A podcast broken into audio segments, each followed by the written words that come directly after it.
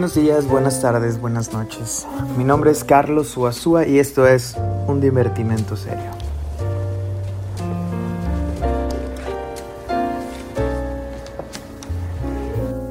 Hola, ¿qué tal a todos los que me escuchan el día de hoy? Bienvenidos a la segunda temporada de Un Divertimento Serio. En este episodio inaugural acerca de la segunda temporada, me gustaría abordar una complicación de traducción que es evidentemente muy importante. Estoy hablando del Publikum o Publicum y el Offentlichkeit.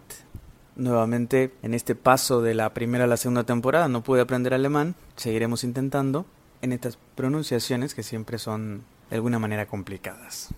Para eso me he dedicado a rastrear un texto que se encuentra en la revista Me cayó el 20 de la Escuela Canadienne de Psicanálisis número 40 esta revista, además de venderse en formato físico, tiene una posibilidad de compra, descarga de algunos de los artículos que vienen en cada número. Algunos con costo, otros gratuitos. Este, por otro lado, es de cobro y se llama Los públicos de Freud. Es un texto escrito por Mayet Viltard y traducido del francés, en esta ocasión por Jaime Ruiz Noé. No me voy a meter tanto a la generalidad de lo que Mayet intenta demostrar, sin embargo, es un gran texto que recomiendo ampliamente. Retomo los públicos de Freud, de Mayel Vittard, por una cuestión muy particular. ¿Cuál es el público del psicoanálisis? En castellano tenemos una variante muy particular en la que público significa muchas cosas o más bien muchos tipos de público. Sin embargo, a nivel del alemán tenemos el Publikum y el Offentlichkeit, que sería el Publikum sería el público elegido. Mayet hace una descripción muy interesante donde Freud ha usado no solo la palabra publicum, sino otras como escena, entrada, dramatización, en la que deja notar un cierto léxico teatral y el publicum se refiere mm, en el sentido de Freud a la concurrencia a un teatro. Lo que quiere decir es que el público, además de ser el público elegido, es el público segmentado para dicho acto. Mayet usa una expresión, una ocurrencia de Nestroy, donde dice, se dice que Nestroy cierta vez que echaba un vistazo por el agujero del telón, antes de una función y solo vio dos personas en la platea, exclamó Ah, un publicum, lo conozco, tiene un boleto gratis. Si el otro publicum también tiene un boleto gratis, no tengo ni idea. Bueno, podemos observar aquí cómo es que aquel que acude al teatro en esta ocurrencia de Nestroy es aquel que tiene un interés genuino por el acto en cuestión, esa puesta en escena. ¿Qué diferencia habrá habido entonces entre el publicum, que es el público elegido, y el Offentlichkeit, que es el público cualquiera. Podríamos decir incluso el público que está por fuera de la práctica psicoanalítica. Y aquí es donde vamos a entrar en una serie de consideraciones que tendríamos que tomar en cuenta. Mayet va a hacer una serie de descripciones en las que va a hablar sobre la relación de Freud con Fliess, que ya sabemos que tuvieron una acalorada y, y concurrida correspondencia, y que bueno, en algún momento es que estos dos rompen esto debido a que llega un momento en el que Freud y Fliess no pueden continuar en la misma situación y también debido a que Freud lo coloca en el lugar de publicum. También podríamos tomar en cuenta esto como publicum en el sentido de a quién va dirigido el escrito. Evidentemente hoy en día tenemos muchas más posibilidades de discusión, de medios de comunicación, incluso medios de transmisión de contenido, los cuales Freud no tenía. Dicho esto, tendríamos que plantearnos el punto en el que deberíamos de reflexionar sobre si aquello de lo que estamos hablando o aquello con, a quienes nos dirigimos realmente es un publicum o es un Offentlichkeit, un público elegido o un público cualquiera. Muchas veces se ha criticado al psicoanálisis por una suerte de hermetismo. Y si bien hay ocasiones en las que este hermetismo se hace patente de una manera muy, muy subrayada, también tendríamos que tener en cuenta que tal vez el público elegido por tal o cual persona no es específicamente, y seguramente no lo es, el público cualquiera. Seguramente no es el público de las masas.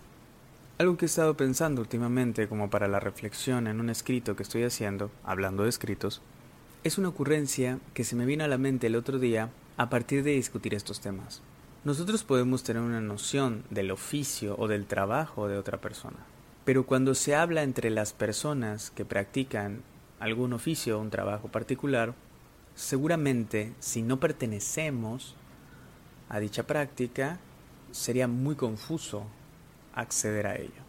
Y entonces me genera la pregunta de si el hermetismo es propio del psicoanálisis o si el hermetismo es propio de cada conjunto de oficios, conjunto de prácticas, gremios. No, no sabría cómo decirle exactamente.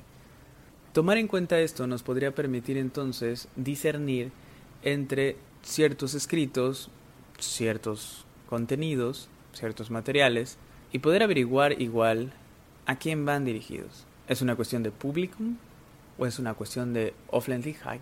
Sin embargo, Freud va a pasar del publicum al Offentlichkeit a través de la publicación, a través de la editorial psicoanalítica, de la Psychoanalytiker Verlag. Sin embargo, y este es un punto crítico que he reflexionado, para nada quiere decir que esté bien o esté mal, queda un poco ahí la, la reflexión acerca de, bueno, hizo la publicación editorial y bueno, sabemos que llegó a muchas manos. Una de las manos a las que llegó fue de Edward Bernays, que sabemos que fue el creador de la práctica bien conocida de relaciones públicas. Hay un documental de la BBC bastante antiguo que se llama El siglo del yo o The Century of the Self, que en realidad sería más bien la traducción como una suerte de el siglo del sí mismo, ¿no? Pero bueno, no entraremos en discusiones sobre eso. Si tienen oportunidad, vean cuando menos el primer capítulo de dicho documental, que se llama eh, Las máquinas de felicidad o de Happy Machines, eh, algo así. Esto debido a, a una situación muy particular.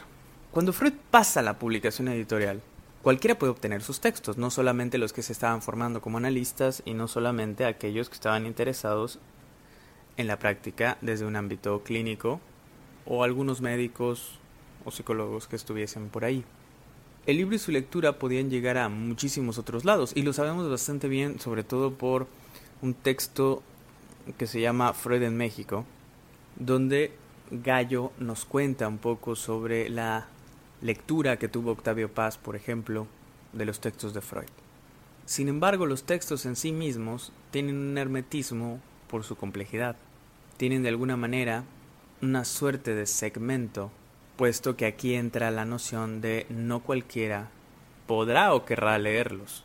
Sabemos de antemano que Freud inspiró a muchísimos artistas, no podríamos evitar pensar en Luis Buñuel o Salvador Dalí, Octavio Paz, y también un poco más adelante no podríamos evitar eh, pensar a nivel de los artistas, no podríamos evitar pensar en, en cómo Lacan influye en Oscar Mazota.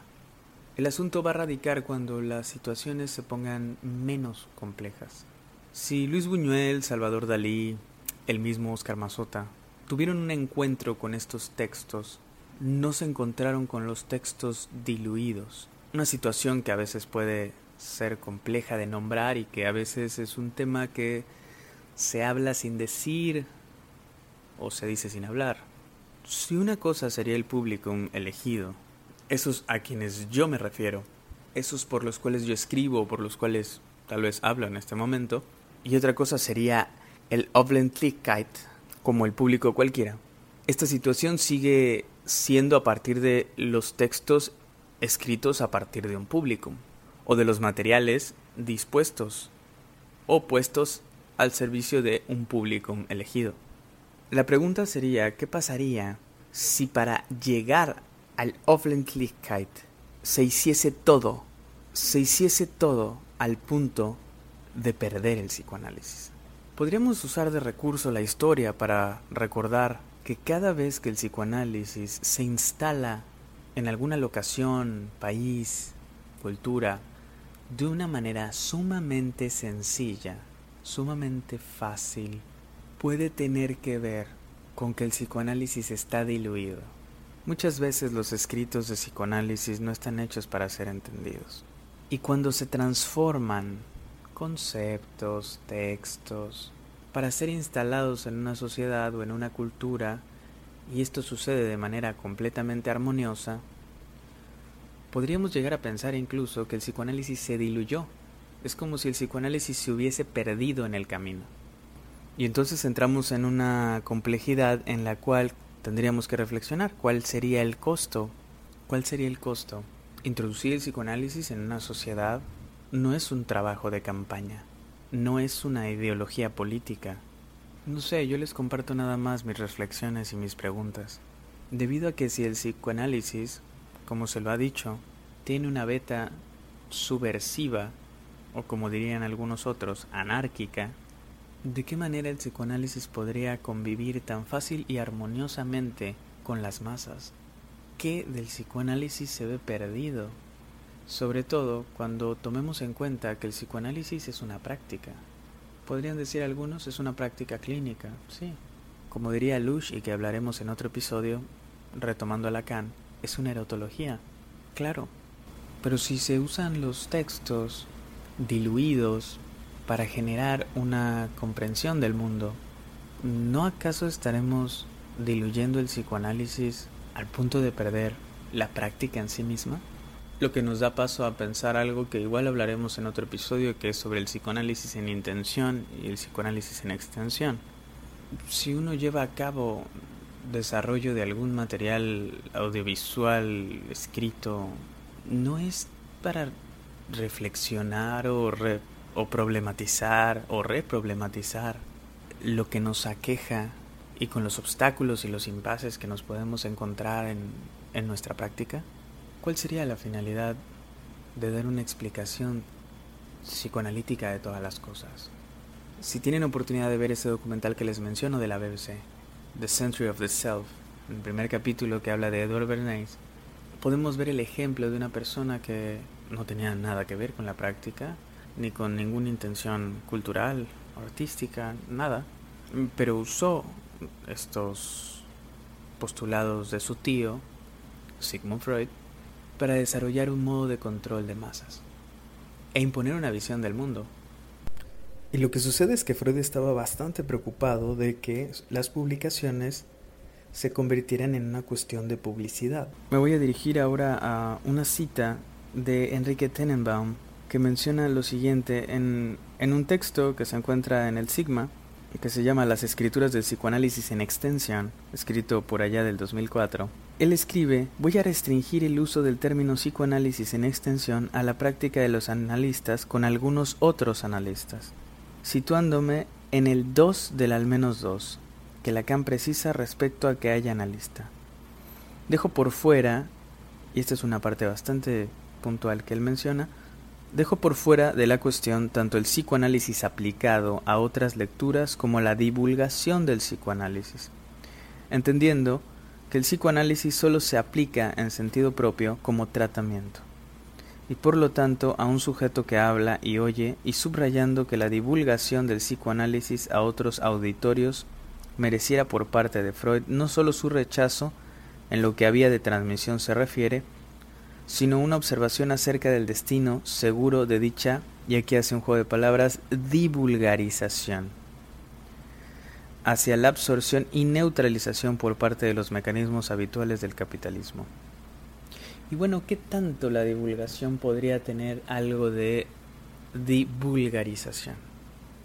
Como siempre les digo, yo aquí vengo a hacer preguntas y vengo a reflexionar algunas ideas que encuentro a partir de los textos que leo. No tengo ningún otro interés. Y dejo las preguntas abiertas. ¿Qué sucede con ese público? ¿Qué sucede con ese Offlandlichkeit, con ese público cualquiera? Abrimos un libro de física, no el libro de texto gratuito, abrimos un libro de física, escrito para físicos, y no entenderemos nada. Seguramente no somos el público que ellos están solicitando. E insisto en esta última pregunta que ya he realizado minutos atrás. ¿Cuál sería la finalidad de diluir, de sintetizar, de divulgarizar el psicoanálisis? En un mundo como el nuestro, en un mundo del pleno 2020, no se puede evitar al público cualquiera. De alguna manera, cuando menos en el ciberespacio, todo está a la vuelta de un clic. Pero no porque esté a la vuelta de un clic, quiere decir que todo el contenido es de fácil digestión. ¿Será que corriendo apresuradamente con el psicoanálisis en las manos, intentando llegar y viendo la difícil digestión que tiene, no lo vomitamos un poco en el trayecto con tal de llegar a una meta? ¿No acaso ha sucedido algo parecido en algunos espacios? Pero también ha ocurrido otro fenómeno, un fenómeno que se va hacia el lugar totalmente opuesto, este psicoanálisis en el que ni siquiera los psicoanalistas entienden o que se dicen frases, frases épicas para apantallar, frases tan retorcidas que uno se pregunta si en realidad aquel que está hablando quiere ser entendido. Ese es el gran problema del lacanés, que casi casi se ha vuelto un idioma, el lacanés de los lacanianos. Así como hay en algunos lugares, en algunas esferas, un psicoanálisis diluido, en otras esferas existe un psicoanálisis tan retorcido como las mentes que pronuncian dichas frases. Lamento que esta segunda temporada comience un tanto sombría, reflexiva, pero lo que sí les puedo decir es que este ejercicio del podcast puede servir como registro de esas reflexiones y esas preguntas. Y como siempre, me ha encantado escucharlos, me ha encantado leerlos, así que no dejemos de tener esta correspondencia y esta vibrante forma de articular las nuevas discusiones. Así que como siempre pido que si hay algún comentario o algo en lo que quisieras dialogar o que podamos discutir en pro de crear un lazo, no olvides mandar un correo a suasua.carlos.yahoo.com o un mensaje privado a nuestra cuenta de Instagram de Un Divertimento Serio. Les dejo abiertas las preguntas. Yo no tengo las respuestas. Gracias por escuchar. Hasta luego.